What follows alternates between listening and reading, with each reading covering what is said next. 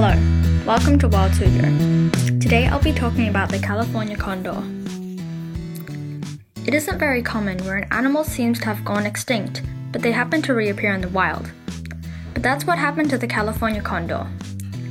They are super adapted to where they live and have proven that.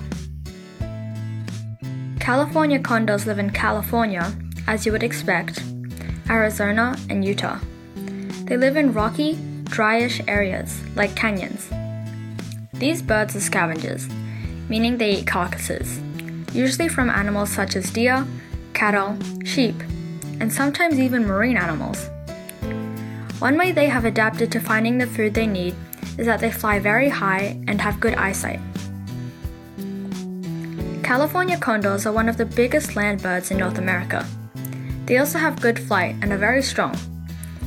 You would think since they have these abilities, their population would decline easily. But it isn't another wild animal that made their population decrease dramatically. It was humans. In 1987, the California condor was believed to be extinct. The reason it became supposedly extinct was because they were being overhunted. Luckily, they were introduced in 1992 and now have a rising population, but they are still classified as critically endangered.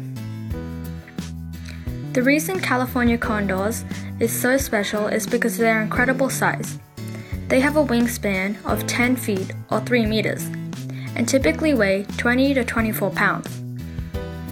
It is very lucky that the California condor survived because they are such a special species. What are other cases you know where a species was thought to be gone but reappeared? For Wild Suzhou, I'm Palm Tree, and thank you for listening.